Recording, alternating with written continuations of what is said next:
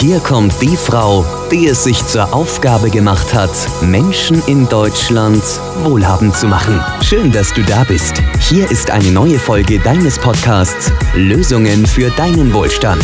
Von und mit Finanzexpertin Stefanie Schmitz. Der Podcast für mehr Wohlstand in deinem Leben. Hallo ihr Lieben, herzlich willkommen zur ersten Podcast-Folge im neuen Jahr. Ich hoffe, du bist gut gestartet. Ich wünsche dir für 2021 viel Glück, Erfolg, Gesundheit und dass du deiner Vorstellung von Wohlstand ein großes Stück näher kommst. Ach, was sage ich?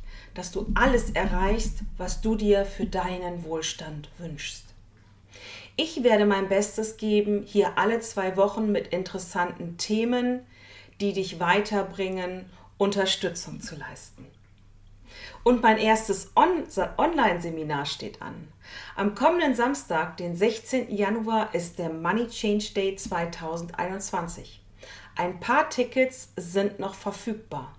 In dem Seminar erfährst du, wie du Schulden mit einem einfachen Trick schneller abbezahlst, wie du sicher Geld anlegst, sodass dein Kontostand kontinuierlich steigt, wie du in die eigenen vier Wände kommst, also eine Immobilie kaufst und diese schnell abbezahlst, wie du ohne Einkommensverlust in Rente gehst, wie du dir alles leisten kannst, was du wirklich brauchst, wie du Angebote von Banken prüfst und nachrechnest und wie du für dich einen Moneyplan entwickelst, der wirklich funktioniert. Wir beginnen um 10 Uhr. Der Ticketpreis für das Online-Seminar liegt bei 99 Euro aber als Podcast-Hörer bekommst du einen Nachlass und zahlst nur 55 Euro. In den Informationen zur Podcast-Folge findest du den Link, um dir dein Ticket zu sichern. Ein neues Jahr beginnt oft mit guten Vorsätzen. Was sind deine? Abnehmen, mit dem Rauchen aufhören, mehr Sport, raus aus den Schulden, mehr sparen, und verfolgst du diese Vorsätze am 13. Januar noch oder hast du sie bereits alle über Bord geworfen? Ich persönlich mache mir gar nichts aus Silvester und die Änderung der Jahreszahl im Januar. Ich finde, jeder von uns kann jeden Tag neu anfangen, sich jeden Tag einen guten Vorsatz nehmen und jederzeit etwas an seinem Leben verändern, wenn er es will. Und da ist es vollkommen egal, ob wir gerade den 1. Januar oder den 13. Juli haben. Und wenn es einen Tag im Jahr gibt, den du besonders feiern solltest, ist das dein Geburtstag. Feiere dich und lass es dir gut gehen. Aber egal, ob du dir zum 1. Januar etwas vorgenommen hast oder nicht, ich möchte dir einen guten Vorsatz ans Herz legen, der dich wohlhabend macht. Versprochen. Der Vorsatz lautet, fang an, ein Haushaltsbuch zu führen. Wie dich das deinem Wohlstand näher bringt? Ganz einfach. Entweder du sagst deinem Geld, wo es hingehen soll, oder du wunderst dich bald, wo es geblieben ist. Es ist nachgewiesen, dass Menschen, die sich die Mühe machen, aufzuschreiben, was mit ihrem Einkommen passiert, 100% vermögender sind als diejenigen, die sich mit ihren Ausgaben unkontrolliert treiben lassen. Also, Schnapp dir ein Blatt Papier und einen Stift und leg los. Bitte hab nicht den Anspruch an dich, dass du gleich all deine Ausgaben korrekt erfasst. Da sind Geldeingänge auf deinem Konto, Zahlungen mit der EC-Karte, vielleicht auch Kreditkarte, Bargeldabbuchung, mal ein Brötchen hier, eine Zeitung da. Die EC-Karte nutzt du im Supermarkt nicht nur für Lebensmittel Oft sind da ja auch noch Non-Food-Artikel im Einkaufswagen, wie Waschmittel, Shampoo und so weiter. Im Baumarkt nutzt du die EC-Karte für eine neue Glühbirne und wenn du noch irgendwo im Internet bestellst, kommen weitere Abbuchungen auf dem Konto dazu.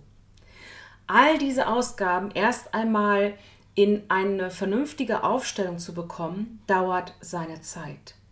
Aus dem Grund rate ich dir am Anfang wirklich zu einem Zettel und einem Stift Schreib erst einmal alles auf, Bargeldausgaben aus deinem Portemonnaie und alle Buchungen von deinem Konto.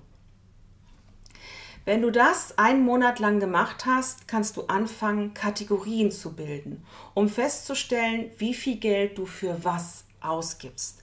Also zum Beispiel eine Kategorie Lebensmittel, eine Kategorie Restaurantbesuche, eine Kategorie Kleidung und was du halt sonst noch so für Ausgaben hast, die dir wichtig sind und die regelmäßig vorkommen. Da, ähm, da wird es aber auch Ausgaben geben, die nur einmal im Jahr vorkommen oder Halbjahr oder nur einmal im Quartal. Aus dem Grund solltest du immer, immer weiter aufschreiben. Wenn du ein gutes Gefühl hast, alle Ausgaben aufgeschrieben zu haben, kannst du anfangen zu planen.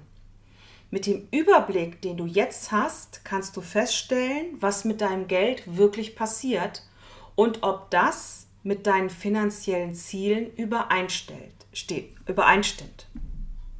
Legst du genug Geld auf Seite fürs Alter, für den nächsten Urlaub, für einen Notfall? Unterstützt du karitative Einrichtungen, die dir am Herzen liegen? Wenn du mal so auf einen Blick siehst, wie viel Geld du im Monat für Lebensmittel, Restaurants, Kleidung und andere Dinge ausgibst, findest du die Summe in Ordnung?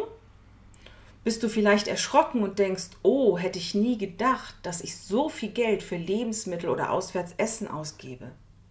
Dann kannst du jetzt hier ein Budget festlegen und deine Ausgaben senken. Ein Haushaltsbuch macht Arbeit. Ich weiß.